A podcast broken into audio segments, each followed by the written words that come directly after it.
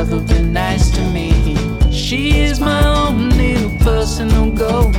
She'll pick me up and drop me off, write me notes. 大家好，欢迎收听第十五期的有限理性，我是 Erlich。今天还是我一个人的单口，想来讨论一下关于人人参与的互联网对一些默认选项的替代。要讨论这个问题，你或许可以想象一下生活里的一个日常观察，那就是大众点评或者说今天的美团。大众点评上汇集了各路人等对于餐馆、酒店、旅游景点的评价。而这些评价又对人们的选择息息相关，而这就是人人参与的互联网。同样的，知乎、YouTube、B 站，甚至播客等等都是这样。对于大众点评这样的人人参与的互联网，已经基本成了人们走出去寻找餐厅、酒店或者景点这些地方的一个默认选择。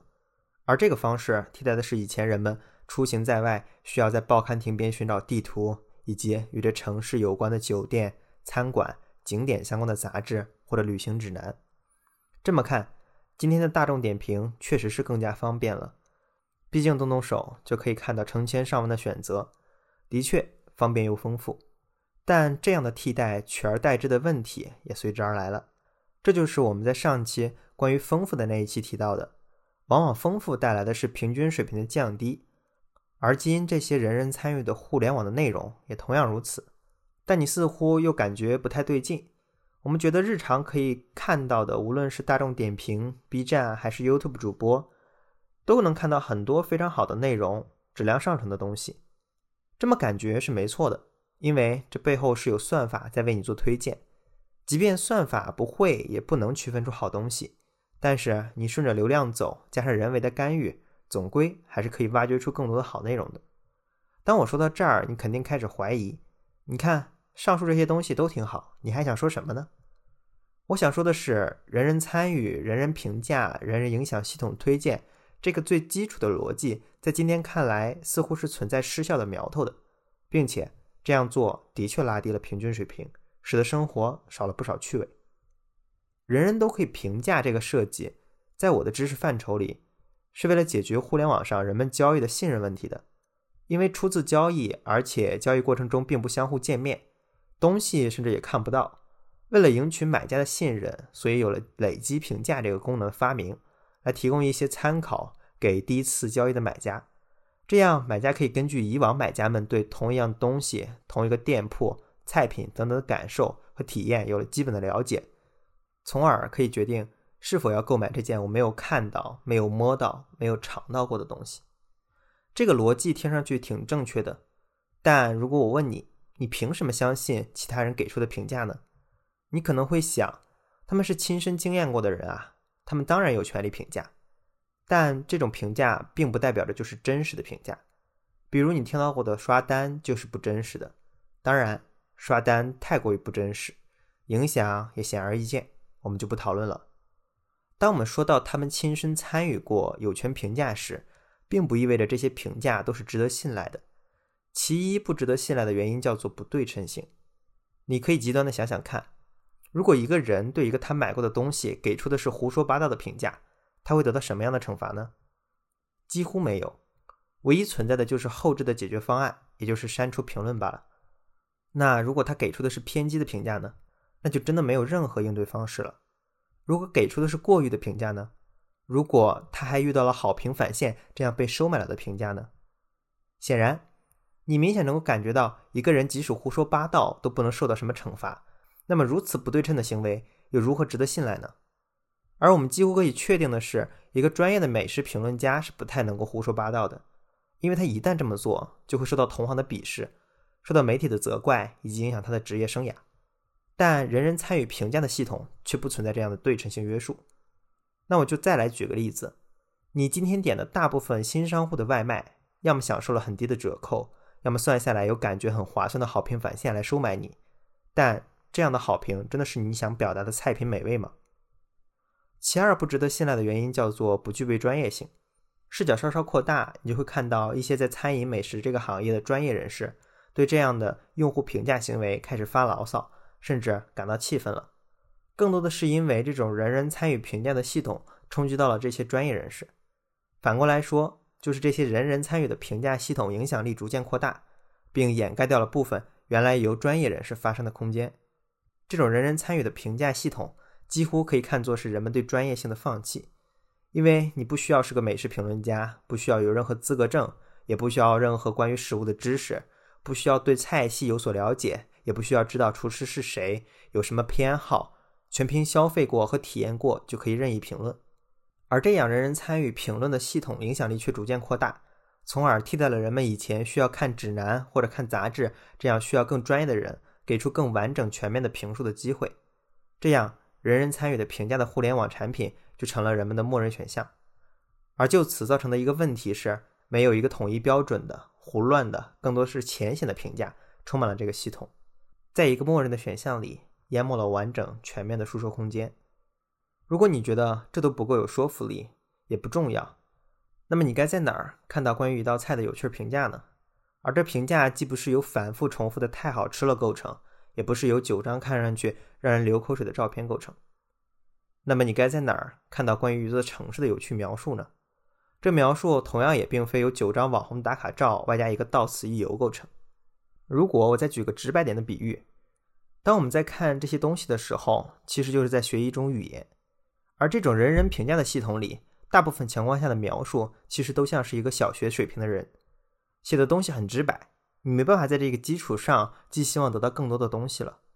但专业的东西可能会给你高中或者大学水平的东西，而你所得到的东西也随之扩展开来。就像一个没有了解过咖啡的人，也无法形容咖啡。词典里仅有两个适用于咖啡的词，就是酸和苦。那么他喝完咖啡给你描述的东西也就只有酸和苦，而你恰巧能够形容咖啡的词语里也只有这两个词，那你就无法超越语言来描述你的体验了。同样，这也是今天很多人并不喜欢“网红”这个词作为前缀来声称各种东西的一个根儿，因为“网红”这个词在现在的语境下跟浅薄有着十分大的联系。当然，在一些情况下确实是偏见。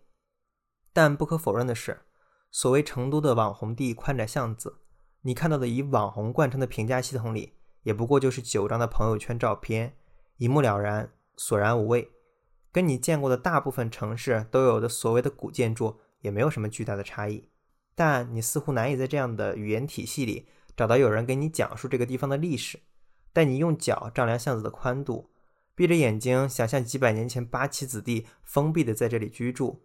与外面的当地人隔绝开来，但内部却郁郁葱葱，带着北京样貌的四合院，自成一个小社会。出去竟然还要请假条，这样的生活形态。经此一对比，你就顿感那九张网红照片的干瘪和贫瘠了吧？而这样的描述，你甚至都很难在中文的维基百科里见到。如果你还想再探索一些人人参与的评价系统，或许你就会看到一种差别：有的人人参与的评价系统反倒还不错。比如知乎，部分人觉得今天的知乎已经不如当年。我相信这不如当年也是在表述我们上面提到的那些东西的变化。但知乎跟今天的众多的其他地方对比起来，仍算得上是一个更好点的人人参与的评价系统。而另一个例子就是维基百科，这似乎是大家公认的。你当然可以说这两个例子都有很多跟知识这个词相关联的东西存在，所以显得要更好一些。不过我想说的是，我在这个例子里看到的是一种鼓励。这两个例子的存在，在我看来都有一些早期互联网对用途设想的影子。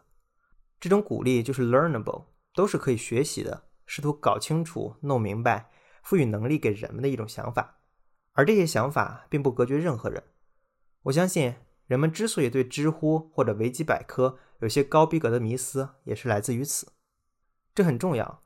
就是因为在一个鼓励人们深入探究、鼓励人们了解的地方，人们就会不断的去探究，从了解到理解，从理解到有趣，从有趣到有趣的产出，影响更多的人。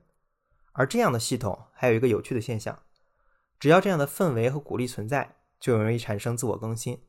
人们探究的起点可能很低，但不断不断的提高，并且有新的人加入，提供流动性，持续不断的保持这个系统的活力。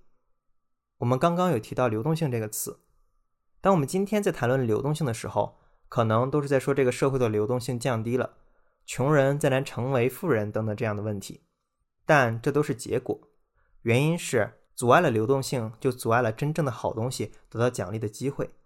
即便做得好的人做得好的东西，也得不到良好的对待，也就少了流动性，也就少了活力。如果从这个角度再来理解那句话，人们并不知道他们想要的是什么，直到你把他们摆在他们面前。这个时代大部分时候早就有，也存在这些你想要的东西。只是，确实很多东西都还没有摆在你面前，而摆在你面前的默认选项中却并没有涵盖这些东西，使得你可能都无法意识到你是需要这些东西的。如果你感受到这些人人参与的评价系统给予的东西实在太过匮乏，请重新想想，这样的工具是否可以成为我的默认选项？我是否有更好的，甚至早就存在了的选项？讲到这儿，其实今天想表述的东西也就差不多了。互联网是个工具，但不是所有的时候都是个好工具。甚至今天看来，对于生活而言，大部分时候都是不那么好的工具。因为这个工具正在尝试着包揽你的一切，但包含在内的东西却又太粗糙、太贫瘠。好，本期节目到此结束。如果你喜欢这档节目，请推荐给你的朋友。你可以在喜马拉雅、网易云音乐或小宇宙等泛用型播客客户端订阅这档节目。感谢你的收听。